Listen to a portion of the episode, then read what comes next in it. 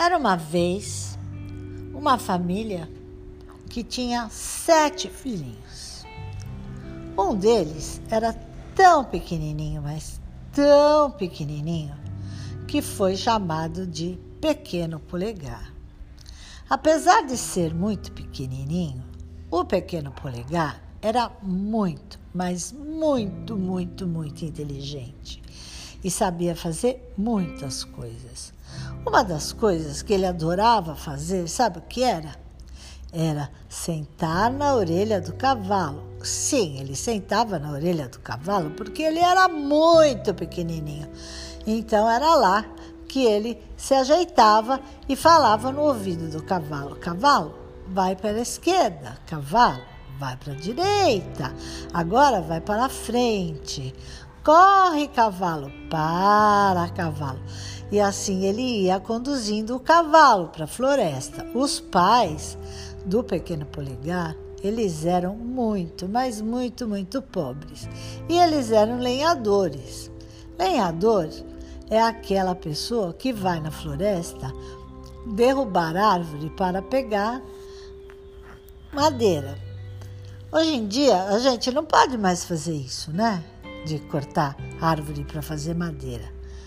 Mas naquela época muito, muito distante, era assim que eles faziam para poder ter fogo, para poder cozinhar a comidinha. E eles iam para a floresta trabalhar, né? E os filhinhos ficavam lá junto com eles na floresta. Um belo dia, o pequeno polegar disse para os irmãos: Ora, vamos ali brincar naquela, naquela floresta ali, naquele pedacinho da floresta que tem umas frutinhas muito gostosas. E foram eles todos para lá. Só que eles se perderam e não encontraram mais os pais naquele dia. Então, o pequeno polegar, que era muito, muito inteligente, começou a pensar o que fazer. Olhou para o céu e viu que, as, que os pássaros voavam em direção ao norte, aonde é que eles moravam.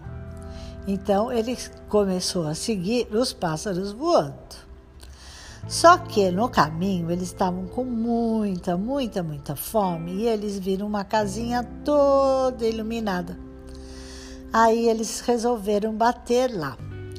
Aí o pequeno polegar bateu na porta e subiu na cabeça de um dos irmãos quando a pessoa abriu a porta. Era uma mulher bem boazinha, né, com um avental branquinho e os cabelos enrolados.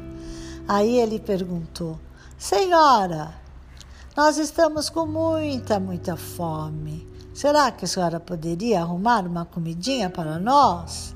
Aí ela disse: ah, meu netinho, eu posso sim arrumar uma comidinha para vocês, mas olha, vocês vão ter que comer e sair muito rapidamente, porque aqui é a casa de um ogro. E ogro come criancinhas. Aí eles falaram: Ó, oh, ficaram com medo, mas a mulher falou: Não, escondam-se aqui e venham comer. E aí eles fizeram isso. Eles se esconderam embaixo da mesa e começaram a comer. Daí, eis que de repente o ogro chega. Bum, com aqueles passos pesados, né? Porque o ogro é um monstro grande, né? Muito forte e que cheira muito mal. Aí ele e, pisa muito pesadamente. Aí ele foi andando, bom, bom, bom, entrou na casa. Ô oh, mulher, estou sentindo cheiro de carne fresca. Aí a mulher respondeu: Ah, não, você deve estar sentindo do vizinho. Aqui não temos carne fresca hoje. Aí ele disse: Oh, eu tenho certeza que aqui tem carne fresca. E começou a farejar e a procurar na casa onde estavam as crianças, porque ele sentiu que tinha cheiro de carne fresca, era cheiro de criança. E como ele comia criança, ele começou a procurar. Aí ele procurou, procurou, até que ele se lembrou de olhar embaixo da mesa, porque como ele era muito grande, para ele era muito difícil se abaixar.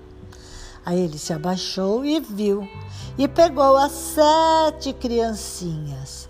Aí o pequeno polegar olhou para ele e falou: Seu ogro, o senhor poderia fazer o seguinte: o senhor acabou de chegar da floresta e o senhor podia descansar. Amanhã cedo, o senhor acorda contente satisfeito, e aí o senhor poderá pegar o seu machado e comer a gente no seu café da manhã. O que você acha? Aí o ogro pensou, pensou, falou: tudo bem. Eu acho melhor mesmo, eu vou dormir, porque esta noite eu já jantei, mas amanhã, no café da manhã, vocês não me escaparão. E assim foi. Ele foi dormir, enquanto isso, a, a mulher falou para eles: Olha, olha, agora é noite na floresta, vocês não vão poder ir embora, nem seguir os pássaros. Então, fiquem aqui, durmam aqui. O ogro tinha sete filhinhas, muito bonitinhas, e que elas usavam uma coroa de flores na cabeça, cada uma delas. E elas deitaram também ao lado do, das sete criancinhas. Daí o ogro foi dormir, a mulher foi dormir. Aí o pequeno polegar, que era muito esperto, falou para os irmãozinhos: Olha, nós vamos agora fugir.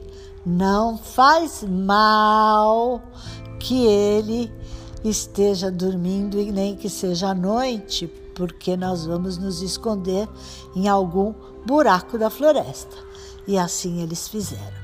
E foram, foram, foram, foram, foram, andaram, andaram, andaram, muito cansados durante a noite e encontraram um buraco de tatu e aí lá eles conseguiram se esconder, né? E ficaram lá até o dia amanhecer.